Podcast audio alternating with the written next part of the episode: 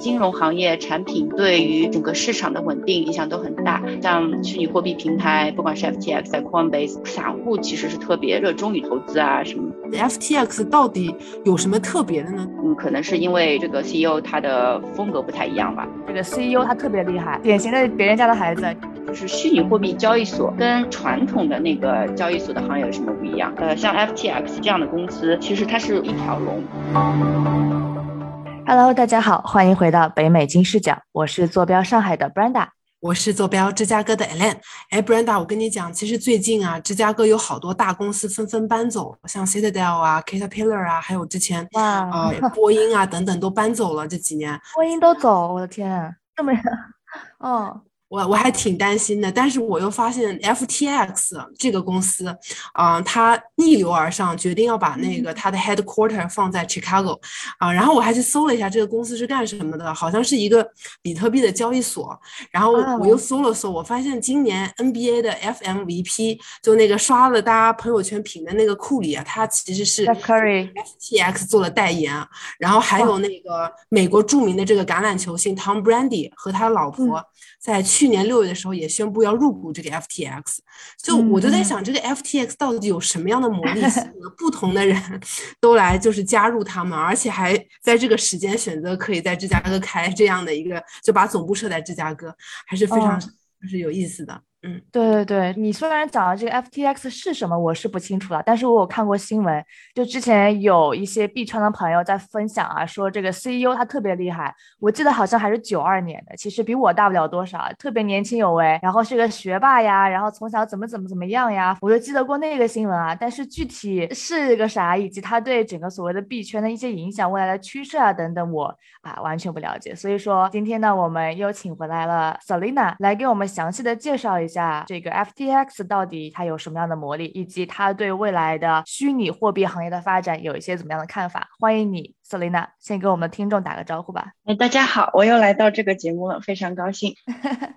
欢迎你，非常感谢 Selina 回到我们这个节目啊啊！今天我们来聊一下 FTX 的话题。那 FTX 到底是什么呢？能不能先给我们解惑一下？还有这个 FTX 明星入股的这个背景啊，为什么他们入股呢？呃，FTX 最近特别火，尤其是从去年开始，嗯，它其实是一个就是虚拟货币交易平台，大家可能更加熟悉的就是 Coinbase 这种的，呃，然后因为 Coinbase 它成立的比较早一点，然后 FTX 是去年成立的嘛，然后但是他们就一开始。就各种的宣传，通过这种明星入股，你知道那个刚才你说的 Tom Brady 和他的老婆，他的老婆就是一个名模嘛，是超模，叫我们中国人给他一个非常好的昵称，叫做吉娘娘嘛，就是超级美的。对，然后我觉得通过这个这种明星啊招牌啊，应该效果是非常好的啊。另外，他们除除此之外，还会去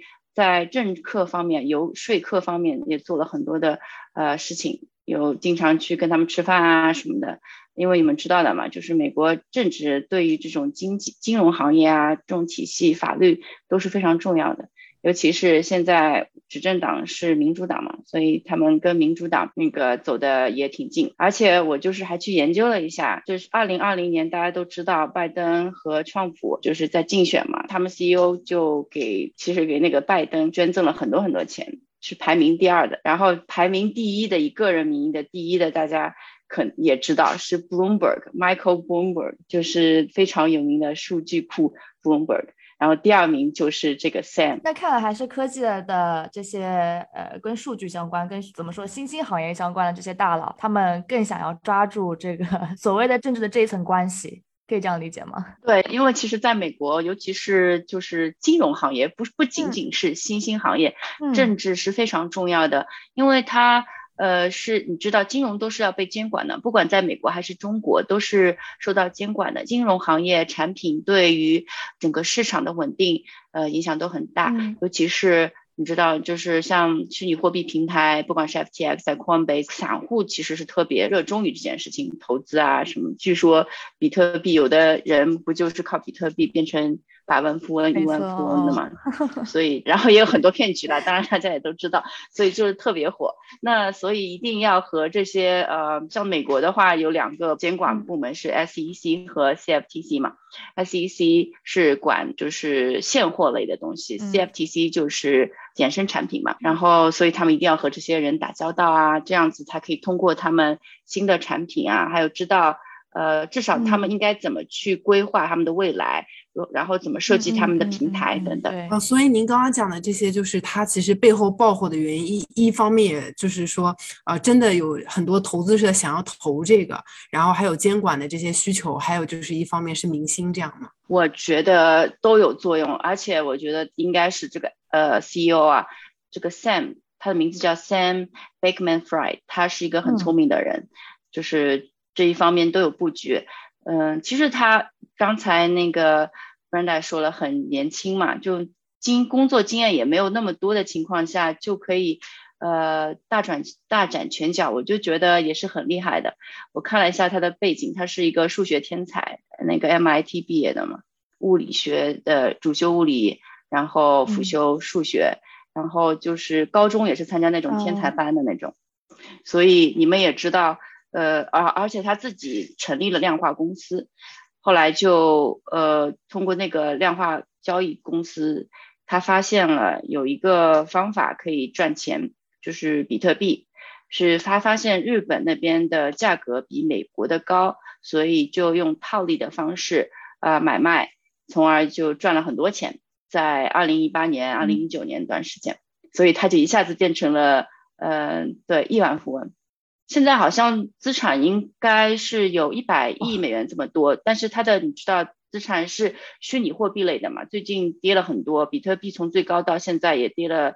呃，现在只剩下三分之一了嘛。所以呃，但是还是非常多。对你想想看，他才这么年轻，就只是通过这个呃发财，那真的是呃量化方面应该是非常厉害的。嗯，是。然后我还发现很有意思的是，他的雄心壮志也非常厉害。因为你们知道那个 FTX 是一个虚拟货币交易平台，但是最近新闻，呃，它还收购就入股了那个 Robinhood。我们上上次我参加那个节目不是讲 FTFOP 的嘛，Robinhood，他们买了七点六个百分比的那个股份，非常厉害哇。然后好像在陆续的收购别的吧。那我们知道 Robinhood 它不是只限于。虚拟交易平台，它就是一个散户用来作为经纪商，就是经纪商 broker，我们上次说的那个一个平台，各种交易都是可以的。所以我觉得他们可，他可能是不想只限在于虚拟货币了，那他就是想要参与各种的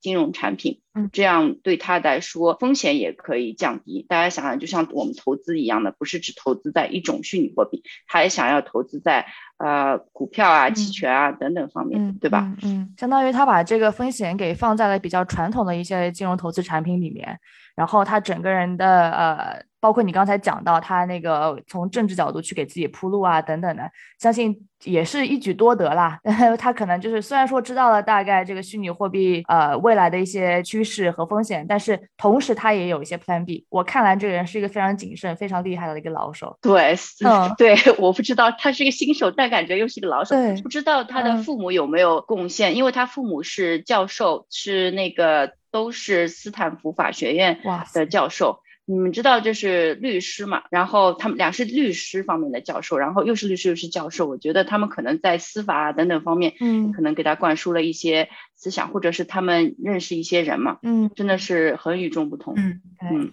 典型的别人家的孩子，精英家的孩子，我们都羡慕不来。而且他跟别人不太一样，是他给自己树立的形象特别好，就是他参与的在创建这个刚才说的量化公司之前。是一个和首先和 FTX 是不一样的一个公司，是叫量化交易公司，后来才成立了 FTX。呃，但是在这个这个之前呢，他去了一个中心，叫做呃 Effective Altruism，就是有效的利他主义中心。然后后来我看了一下，他这个人就是标榜或者是说自己是一个利他主义者，所以他就会捐献很多很多钱。就是民主党对大众福利要求都比较，就想要。给大众福利增加很多补贴嘛，尤其是在拜登当选以后，就是疫情，对吧？我们在疫情期间，我们都看到了给普通老百姓很多的补助，呃，所以呢，我觉得就是刚才李伦说的那个芝加哥市长那个事情，嗯，我觉得就是他芝加哥市长肯定对这件事情很关很开心啊，就是大家都搬走了，但是他们加入了，呃，然后他而且他们还搭就是 FTX 还答应给芝加哥市民。部分芝加哥市民收入补助，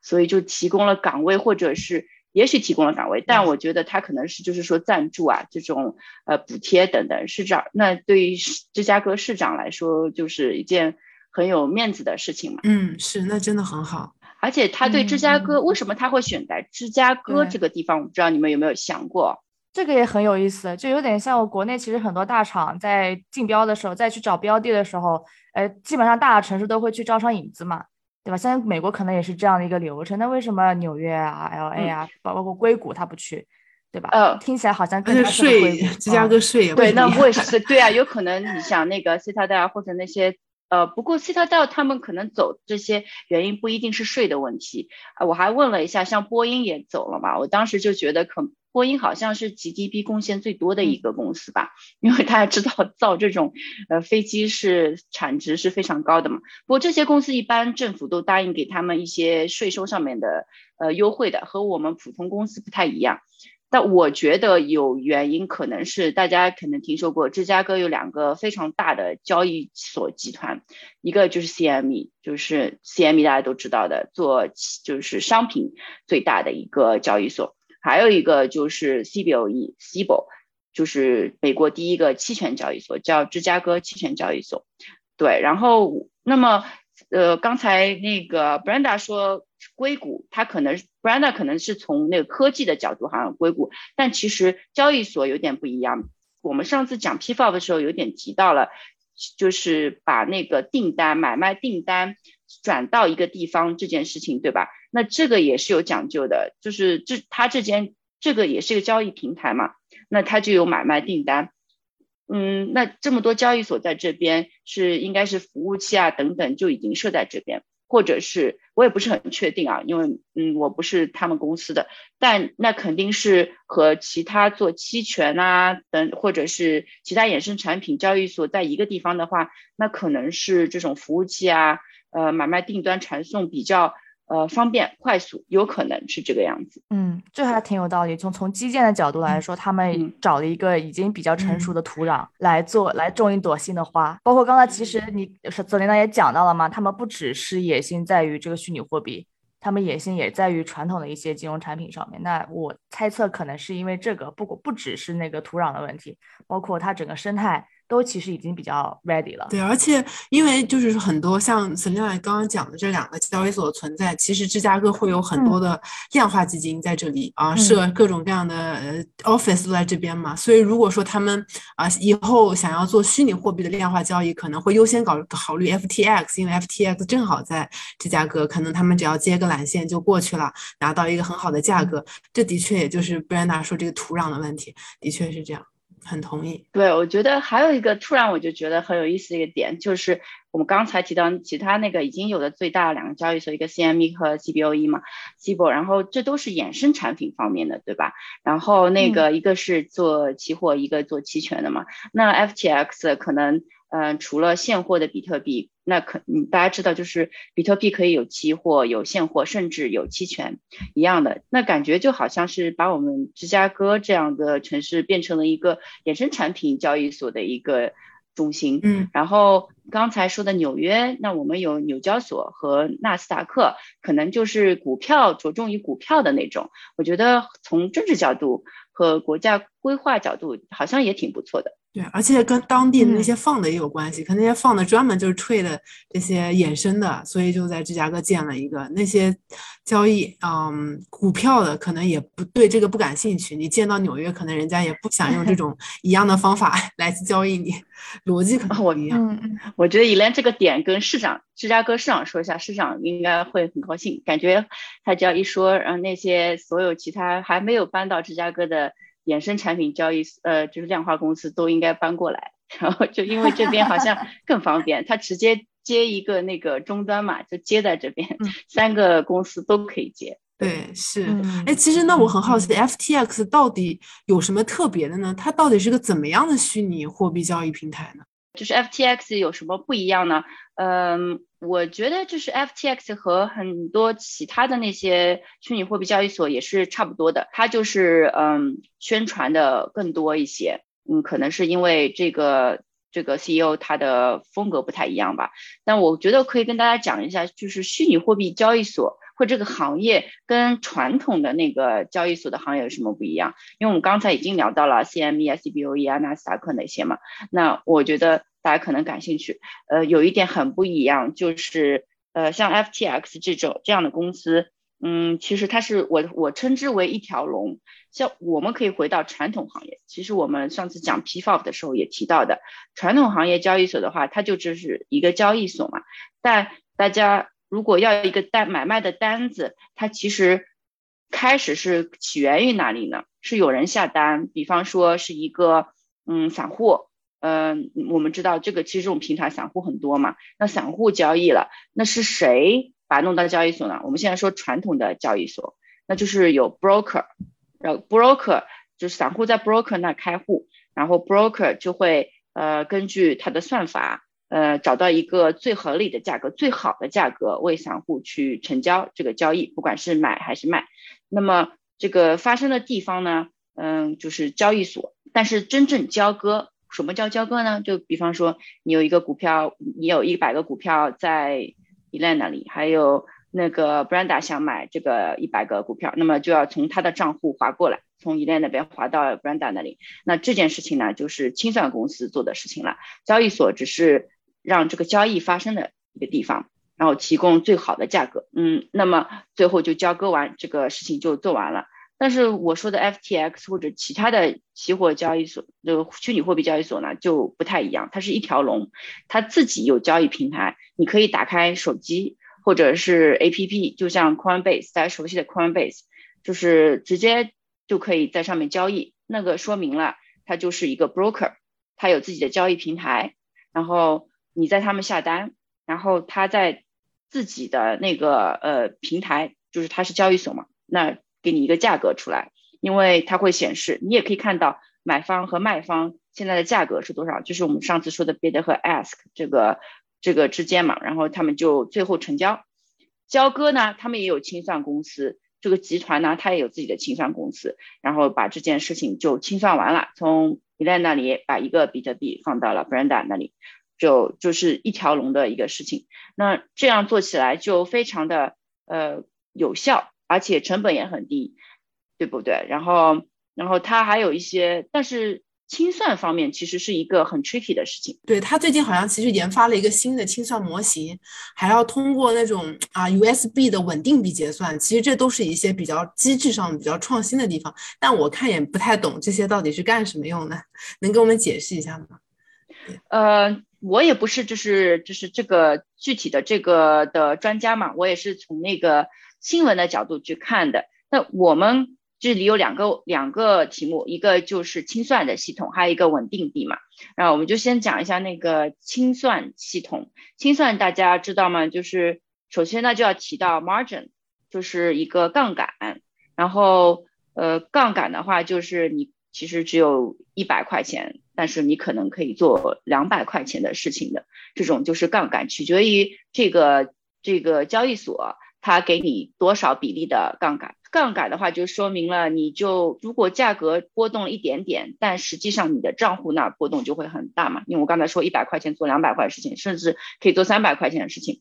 然后那个那如果一波动，因为大家又知道虚拟货币这种波动特别大，原来六万美金的。比特币现在都可以变成两万美金，在这个一年里面就能发生的事情，对吧？一天里面它也可以波动超过百分之十以上，所以就会有出现，好，你账户上钱不够，那它就要清算了，就是平仓，自动平仓，那越快平仓越好。就是不要等到一小时，因为价格波动很很大嘛，就可能你慢的话平仓，发现账户里面根本就不够这些钱，那谁来补贴这些钱就是另外一个事情了，就会造成一个系统风险了。所以他们推出的一个就是，比如说说三十秒或者是一分钟，就是来检查一下是不是要平仓，怎么样怎么样？对他就是做这个东西比较好的避免损失，就是提高收益，是吧？就是这个。呃，对，就是因为他们全部都是。呃，量化和就是高科技嘛，算法等等，就比传统的这些交易所快。而且刚才我说，传统交易所是分开来几个只就是不同的呃机构嘛，有交易所、交易所和清算、清算，做起来就没这么快了。对，这个就是他们所提出的自动呃清算系统。那你说的那个稳定币呢？我不是很清楚他们嗯。就是具体怎么用稳定币这个来，但是很多其实量化的交易平台都是用有自己的稳定币的。就比方说，还有一个非常有名的交易所叫 Gemini，呃，那个非常大的一个，它在二零一四年就成立的一个交易所，虚拟货币交易所。嗯，他们也自创了一个货币，叫做 Gemini Coin，就是稳定货币。然后稳定货币因为最近发生的事情，所以稳定货币原来大家可能没听说过，现在大家都在说稳定币是个什么，Stable Coin 是个什么东西嘛？它反正就是一个。和某一个法定货币绑定好价格的，基本上就是一比一，他们的目的就是一模一样，要稳定主，不不会变。对，他可能也是成立了这个东西，但这不是一个什么创新吧？就像我说的，其他的虚拟货币平台也有在发明这些东西。那我其实有一个问题啊，就是你刚才讲了这么多那个虚拟货币的交易平台是吧？和那个传统的交易平台的一些区别，这个一条龙听起来好像对于我们散户或者说终端用户来说比较的理想，比较的快捷，然后方便也风险更小。那我担心的是有没有可能传统平台它把这每一个 function 拆开来是有原因的？它的原因是希望不让一家独大呢？就是我可能不让你一家干所有事儿，我有清算的服务商，我有什么 broker，我有什么。那呃，现在如果说 FTX 他把所有东西都串在了自己的那个标牌下面，他把所有事都干完了，会不会产生这个风险更大，然后反而风险都在一个篮子里这样的情况？啊，我觉得 Brenda 问的这个问题特别好，而且我觉得 Brenda 这个有这个思想可以去。那个 CFTC 或者是 SEC 申请一下工作，可能大家会考虑，或者 国内的话，以后要搞这方面也应该请 Brenda 去，就是这个咨询一下，这个就是这对的这个问题。所以说他们之前就是向 CFTC 申请，呃，他们那个那个清算自动清算的方式被就是暂时的搁置嘛，就是而且很有意思的一个事情就是，呃，大家请了很多的。呃，各方面的已经有虚拟货币交易的一些大佬们，就是交易所们来参加，就是好像是 CFTC 组织了一个圆桌会议吧。呃，我记得很清楚的是芝加哥商品交易所，就是 CME 啦。他们的 CEO 做证词了，他是大力反对 FTX 的这个方式是什么方式呢？我刚才也没有具体的提到。刚才那个 Brenda 问到一个问题，然后就是一个风险的问题。传统的呢，还有一个有一个中间人，当我们就是刚才说需要平仓的这个时候，如果他账户上的钱不够了。我这抵押物不够了，那谁来承担这个风险，对吧？就你交割还是要交割的。如果 Elan 他的账户上钱不够了，那 Brenda 已经向他买了一百股了，你必须给 Brenda 一百股，对吧？你不可以说哦，Elan 没钱了就不给 Brenda 了，不可以。所以在传统的那个上面呢，是有 FCM 这样子的一些机构非常大的，可以是什么我们知道的高盛啊等等这些，他们都放一些钱在一个。一个地方，然后当这种事情发生的时候呢，就从这一个基金里面呃划出来钱去弥补这个缺口，对，呃，这个是一直都是非常有效的，那么会确保像 Brenda 这样子的买方，不管发生什么事情，还是可以买到他自己的一百股的股票。FTX 他提出的就是让每一个散户作为自己的差不多自己的 clearing firm，就是清算了，那也就是。没有中间人，因为他觉得他们的这个刚才说的那个自动化的清算方式非常好，很快嘛，三十秒的话，他们可以调整的，三十秒还是一分钟，应该就不会导致平仓来不及。那我们散户有 Brenda，有 Elaine，有 Selina 的话，好 Elaine 不行，搞到 Selina，Selina 不行，Brenda，或者是其他人，什么逃你啊，什么都可以，就这样子控制这个风险。那有的人就会 argue 会不会也不行，所以就要考验这个问题。而且这个对于传统的 CME 这样的公司来说的是一个比较大的冲击嘛。我刚才也说了，FTX 好像野心也挺大的，不仅仅是局限于虚拟货币，那万一涉足于其他的商品，这种期货啊、期权啊等等方面，那对于 CME 来说就影响特别大了。所以 CME 他们也就反对的，我们就要慢慢的观察，最后看这件事情他们最后是怎么协调。对，其实是不是你说的这个中间人没有了，就是啊，更钱赚的更少了这些机构啊，因为这个都不对称性被消灭了嘛，那么中间流程走的少一些，这个韭菜就。没割的那么厉害，我觉得也是有道理。就虽然我们也不知道他们这个韭菜是怎么割，就是也不算韭菜吧，这个饼是怎么画的。那肯定是你想想，如果中间人这个 FCM 的话，什么 Goldman 啊、JP Morgan 啊，都要放点钱在里面，那这钱也是羊毛出在羊身上的，他们就会导致我们的 broker 也要收点钱，对吧？那么 FTX 如果一条龙，我刚才说一条龙肯定是便宜很多，而且又没有这么多的人参与在里面，也不要跟别人去协调。就都是自己来决定的，那肯定就会好一点。好呀，非常感谢 Selina 分享了这么多关于 FTX 的内容，从 FTX 聊起，其实聊到了啊很多传统的虚拟货币交易的交易模式和啊这个新的这个交易模式，同时也聊到了很多衍生的话题啊。那非常感谢 Selina，最后还有什么想要跟听众讲的吗？呃，就是我也非常荣幸可以接受这次的邀请，因为这个话题非常的有意思。我觉得以后有机会我们可以继续讨论，还听了很多八卦，感觉对很多八卦，明星都入股了，非常希望能跟这些明星一起致富啊！今天的时间就到这里了，如果喜欢我们的朋友，欢迎订阅，我们下期再见，拜拜，拜拜。跟金视角聊人生，感谢您的收听。请在各大播放平台和公众号上搜索“金视角”，订阅我们的栏目吧。金融的金，事件的事，角度的角，